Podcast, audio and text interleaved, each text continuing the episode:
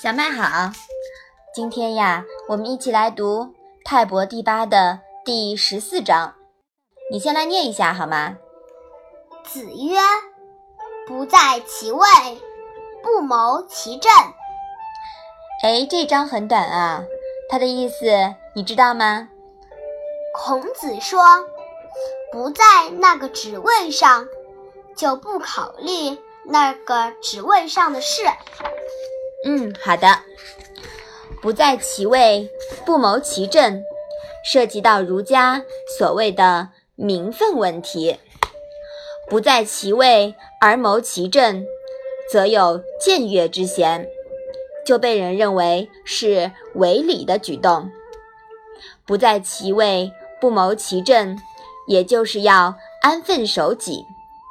这在春秋末年，为了维护社会的稳定。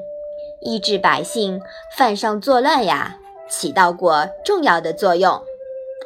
但对我们后世呢，则有一定的不良影响。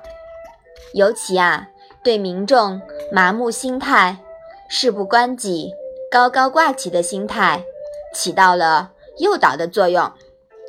事不关己、高高挂起，你觉得对不对啊？不对。嗯，所以啊，我们要逐步学会区分。把握犯上作乱和权变之道的区别，积极入世。不当班干部也要关心集体的事情。嗯，宝宝说的太好了。我们不能做任何事情的时候，心里都想着不在其位不谋其政，是不是啊？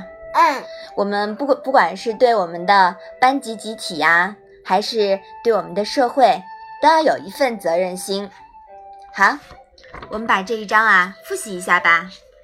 子曰：“不在其位，不谋其政。”好的，那我们今天的《论语》小问问就到这里吧。谢谢妈妈。